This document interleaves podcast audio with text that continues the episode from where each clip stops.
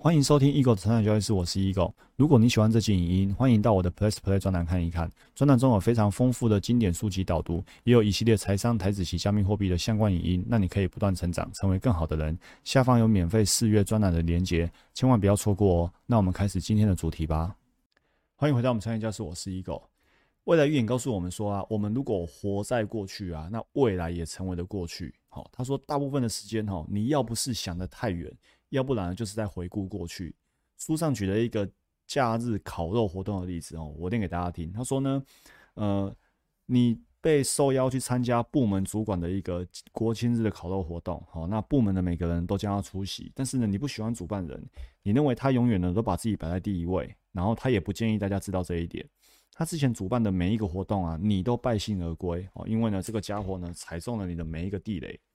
现在呢，你正在开车去他家的路上，你脑中呢只想的上一次的聚会哦，他是如何打断大家用餐哦，好让他可以向老婆秀出一台新的 B N W，然后你很确定啊，就如同你在烤肉活动前整整一个礼拜一直跟你另外一半唠叨的状况是一样的，你认为说这会是一个悲惨的日子，而今天的一切哦，重点来了哦，今天的一切呢正在变得跟你所想的一样，哪哪边一样呢？你在一个号字灯前面呢，没有及时停车，所以呢被开了一张罚单。有个同事呢把啤酒呢洒在你的裤子上，然后呢你点的全熟的汉堡拿到手上的时候呢肉还是生的。因为你的态度是这样，你怎么可以期待事情会用其他的方式发生呢？你一觉醒来，预期这一天呢肯定会是一个恐怖秀，而结果呢它就真的变成这样子了。所以呢你在一个不想要的未来。然后刮好，你却预期它会发生。哦，你明明不想要这个未来哦，但是你在心里面却预期它会发生。然后你活在过去，好刮好，把你接收到的刺激跟先前的比较，然后呢，在这之间来回摆荡。意思就是说，你一下子是去预言了一个你不想要的未来，一下子呢又把这个未来呢跟过去你所曾经感受过、经历过的不喜欢的种种呢做一个对比比较。然后呢，你就一直在未来跟过去之间呢来回摆荡。那这样的你呢，只能创造出更多相同的情境。换句话说，你永远都无法改变哦，因为呢，一下子拿着过去来做比较，一下子呢开始依据过去的经验、不喜欢的经验，开始去预期未来一定也会是这样。所以呢，作者说呢，如果你追踪自己的想法并写下来，你就会发现呢，多数时候你要不是想得太远。要不然就是呢，在回顾过去，所以呢，总之就是没做到什么，没做到呢，专注当下。哦，要么就是想的太远了，要么就是呢，在回顾过去。尤其呢，这些呢都是你不喜欢的，哦，都都是你不喜欢的，但是你却花了很多心思。好，所以作者说呢，在珍贵的这个当下，你要预定一个你想要的未来，哦，而不是像刚刚那样一直在想着一个不想要的未来，或者是不喜欢的过去。所以这里面出现了几个重要的问题哦。既然你知道，只要活在当下，就能切断你和过去的连接，从而呢碰触到量子场中的所有可能性，那为何你会选择活在过去，持续创造出相同的未来呢？为什么你不去做你能力所及？然后呢，为什么你不去从心理上改变大脑跟身体的物理结构，让你可以在任何想要的经验实际发生之前，就提前改变自己呢？为什么你不选择就在这个当下？提前呢，活在你所选择那个未来呢？就为什么我们人不去做这些事情呢？明明我们有这个能力，然后它也真的会成真，那为什么我们不去做呢？好，下一章有答案了哦。他说呢，与其纠结于某些过去经验，而让你害怕未来即将会发生的创伤或压力事件，不如专注在一个在情感上你还没接受却充满期望的崭新体验，让自己呢现在就活在一个可能的新未来。直到呢，身体开始接受或相信，就在这个当下，你会体味到，哦，就体察到，然后呢，甚至去尝到未来果实所带来的一个高昂的情绪。OK，好，那这里呢提到一个重点哈，我们要超越三巨头，好，高峰经历跟一般意识的改变状态，打破旧的自我的习惯的关键呢，就是让我们的思考跟我们的感受去超越三巨头。三巨头是哪三巨头呢？环境、身体跟时间。好，你也可以把它想象成是时间、空间跟我们的身体。这是第一个目标，也是呢我们开始学静坐之前呢要先学会的。好，就是如何去打破旧有的自我的习惯。关键就是让思考跟感受呢超越时间、空间还有身体。那这是一种神驰的状态，在这种全神贯注的状态之下呢，你会感觉不到周遭的环境、身体与时间，甚至觉得不再属于这个世界。好，那这个神驰状态呢，分成两大类。第一类是我们很熟悉的心流体验。那作者说呢，这个比较平淡、比较普通哦，但是也很重要。好，我之前在脸书分享过，我儿子小三，他弹钢琴呢，就弹出心流体验了。然后时间过得很快，这就是一种心流体验。那比较厉害的、比较高干的哦，是高峰体验哦，这是一种超越三巨头的时刻，是高度心灵化的事件哦。那坦白讲，真的遇到很多前辈哈，那前辈不一定是年纪很大哦。但他们可能修佛修的很久了，然后打坐打很久了，他们都分享过高峰体验。在几年前我就听过了，我都觉得说你们在好笑什么？他说他们已经可以看到哦，过去、未来、现在，然后可以神游到其他地方去了。但是你慢慢读书会发现说，哎，这个东西真的存在哦，他们真的是做到了，然后跟我们分享。那以前听不懂，那现在呢，好像可以体会一点点的，好像可以体会一点点的。好。比如说开车啊、看电影啊、阅读啊、弹琴啊，都可能进入心流的状态哦。但是呢，这种高峰体验呢，是更加的一个神驰的状态哦。那这本书后面哈，它会陆续教我们如何去透过静坐来达到这样的一个未来预言。好，所以，这本书很厚一本哦，我们继续把它读下去。好，第五章呢说，活得越像自己啊，越缺乏创造力哦。活得越像自己，越缺乏创造力。为什么要活在这些创造性的时刻里会那么的困难？就说你今天可以做出改变的，你可以在你想要的事件还没得到之前，你先去感受，先去想它，于是它就会成真。所以这就创造性嘛。那为什么活在创造性的时刻会那么困难？好，很大的重点就是呢，求生存的状态，多数人处于求生存的心灵成瘾状态。简单来说，就是你很像吃了毒药了，或者是有烟瘾、有酒瘾了。你的心灵状态呢，也有了这个求生存的这个成瘾状态。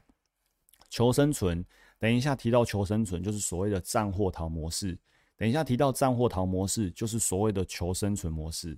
好，多数人处于求生存的心灵成瘾状态，就是专注于不想面对的过去，然后呢，又关注于令人惧怕的未来。哦，这个问题非常非常严重，也是多数人很常发生的事情。就像我们刚才说那个假日烤肉一样，你受邀参加一场烤肉，还没烤肉之前，你就开始想到过去种种不快乐的经验，然后因着过去种种不快乐的经验，你就已经先设想说下礼拜这这场烤肉一定也会不快乐的，然后等到真的发生的时候，你就会发现说，你看吧，我就知道了，真的是不快乐，不够水小的。你看，这就是专注于不想面对的过去，然后呢，关注于令人恐惧的未来，然后最后呢，就是。你所想的一个一个都成真了，然后你就自证预言了，对不对？于是呢，你会不断活在压力当中，好，你会担心身体哦，你会担心健康。所谓健康，就是呢身体的求生状态。你会担心呢哦贷款，这就是财务的求生状态。你会担心呢时间，有些人是觉得哎没有什么时间来求生了，所以呢你不断的担心，不断的活在压力当中，于是呢就会开启所谓的战或逃模式。战或逃模式呢，就是说，任何生物哈，包括动物哈，狮子啊，哈，鹿啊，长颈鹿啊，大象等等的，遇到威胁掠食者的时候，他们会从恒定状态变成战或逃模式。你就想象说，今天有一只鹿，它正在草原上面吃草，然后吃到一半，忽然间发现呢，有狮子要来吃它了，于是呢，它又从原本很恒定的状态，吃草的状态，变成战或逃模式。它必须赶快利用它。四肢赶快迅速离开那个位置，避免自己呢被吃掉了。所以这时候它需要什么？他需要的是反应很快，需要的是跑得很快。他不需要什么？他不需要深度思考了。然后呢，他肠胃这时候也不需要消化了。管他刚才吃的草需不需要消化，先活下来比较重要的啊。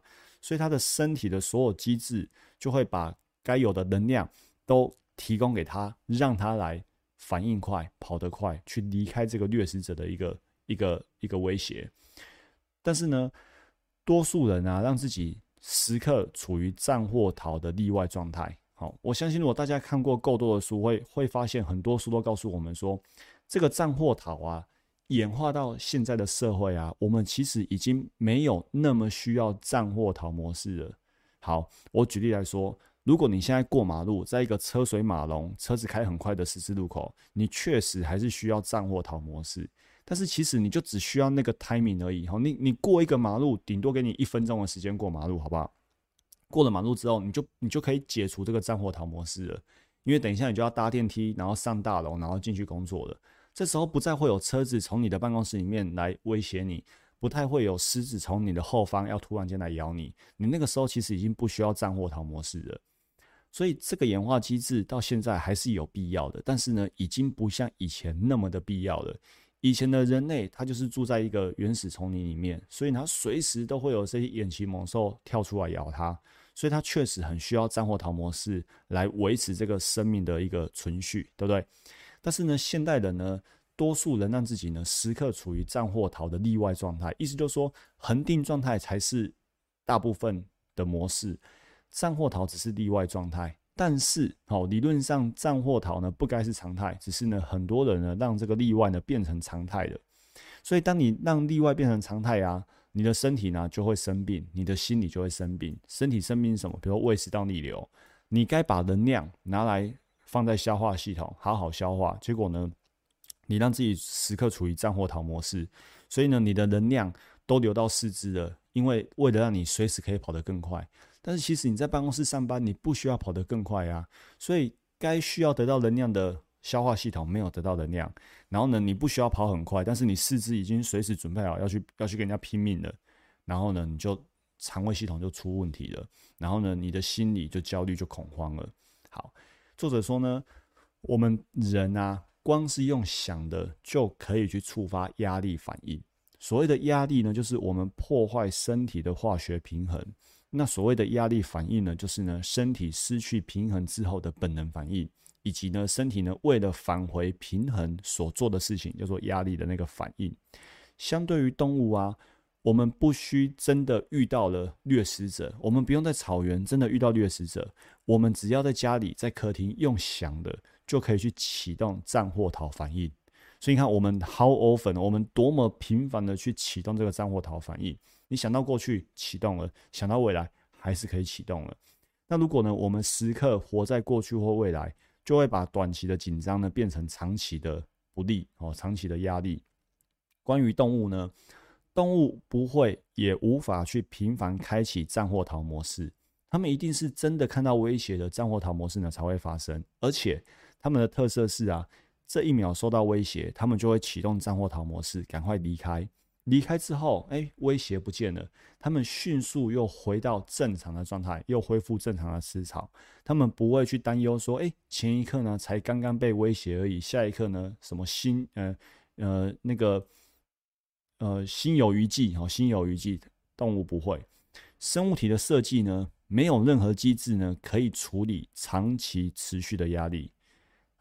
于是，人类呢，如果长期让自己处于压力呢，你就很容易走向体内失调的状态。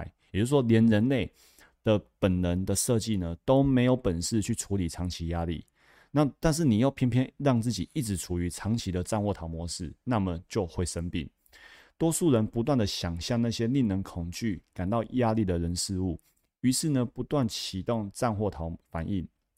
而且呢，又无法去消灭那个人事物，因为很多时候那个人事物，比如是你的主管，你不可能去消灭他，或者那个人事物其实他根本就没干嘛，是你自己去想象的，所以你根本就消灭不了，因为那个是你自己创造出来的想象力啊。那怎么办？于是呢，只能不断的让心跳加速，让身体的能量呢一一直处在战或逃的状态，哦，一直处在战或逃的状态，一直呢你可能会高血压，你会心律失常等等的毛病。也因为呢，你大部分的能量呢都拿来应付外在的战或逃了，所以呢，内在能量变得很少。然后呢，很重要，因为你的免疫系统只能得到很少的能量运作哦。因为战或逃模式不需要免疫系统。当你处在战或逃模式的这个生理的机制呢，会把你所有的能量用来逃命。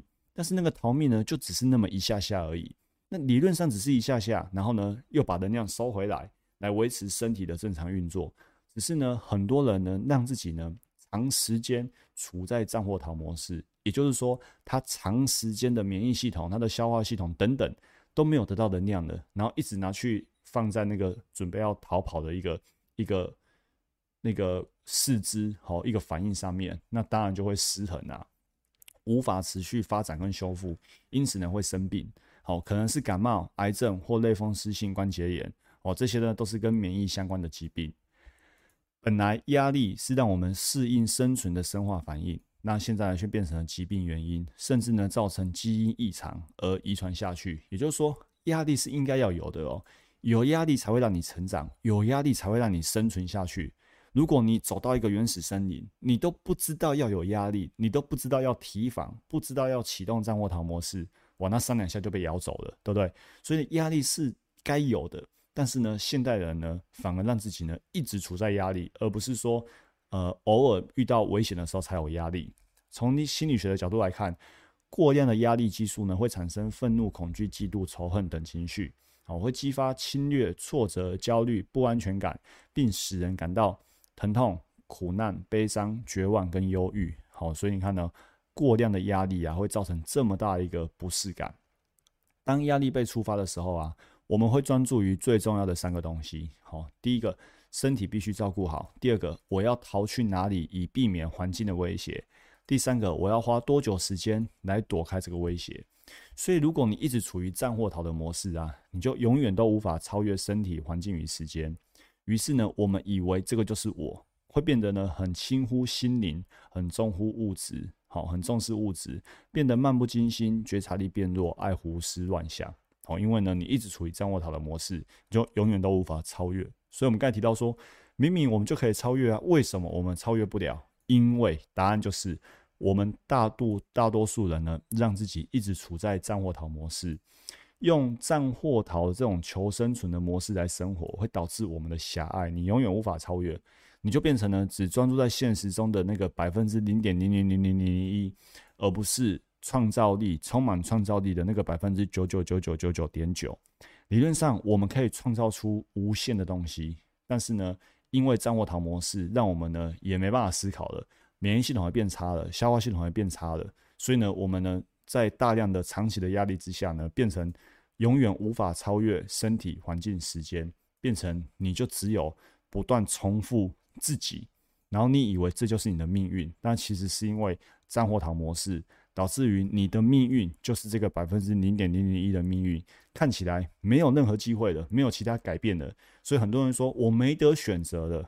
其实呢，有的你选择可多的呢，哦，有百分之九九九九九九点九的选择，只是因为呢你狭隘的求生存模式，让你只在这个百分之零点零零零一而已。所以，我们去阅读这本书，去学习这样的一个科学逻辑，我们就知道说，我们的命运呢，可以由我们来创造。这就是今天所有内容。祝大家不断成长，成为更好的人。我们下一集影音见，拜拜。如果你喜欢这期影音，欢迎订阅与分享我的 Podcast。让我们不断成长，成为更好的人。我们下一集见，拜拜。